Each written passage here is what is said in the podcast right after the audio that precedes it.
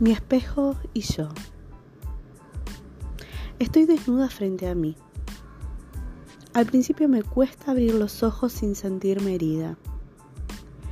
Es fuerte encontrarme tan cruda, tan yo, y ver la pura realidad sin tapujos, sin piedades, ni máscaras que recubran absolutamente nada de lo que no me gusta.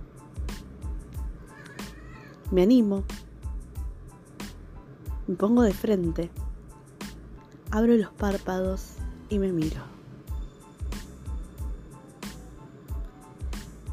El tiempo se detiene y ese instante, ese segundo, parece eterno. Mis pupilas se dilatan permitiéndome ingresar y verme más allá de lo que el espejo me devuelve. Ahí estoy yo, parada frente a mí, totalmente desnuda. Y me toca mirarme, me toca amarme.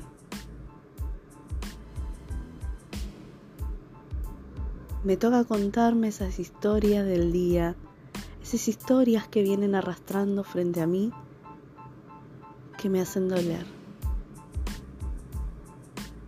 Me guiño el ojo y eso automáticamente me hace sonreír.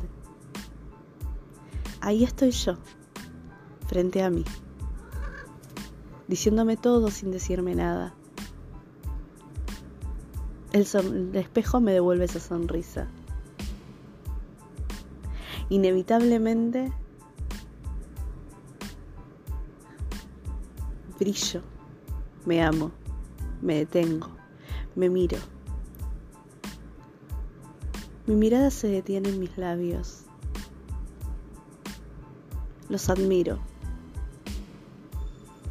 Parecen suaves, tersos, carnosos, especiales, únicos. Son míos. Continúo y recorro mi mirada por mi piel. La odio. Odio mi piel, pero es mía. ¿Por qué odiarla? ¿Por qué no amarla? ¿Por qué no aceptarla? Entonces vuelvo a cerrar los ojos y la miro desde adentro. Es perfecta. Porque es mía así, con sus imperfecciones, con sus marcas, con su historia. Es perfecta, porque es mía.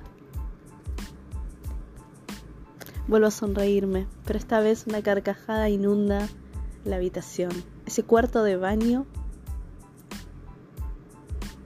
donde estoy desnuda, sin tapujos, tan mía yo.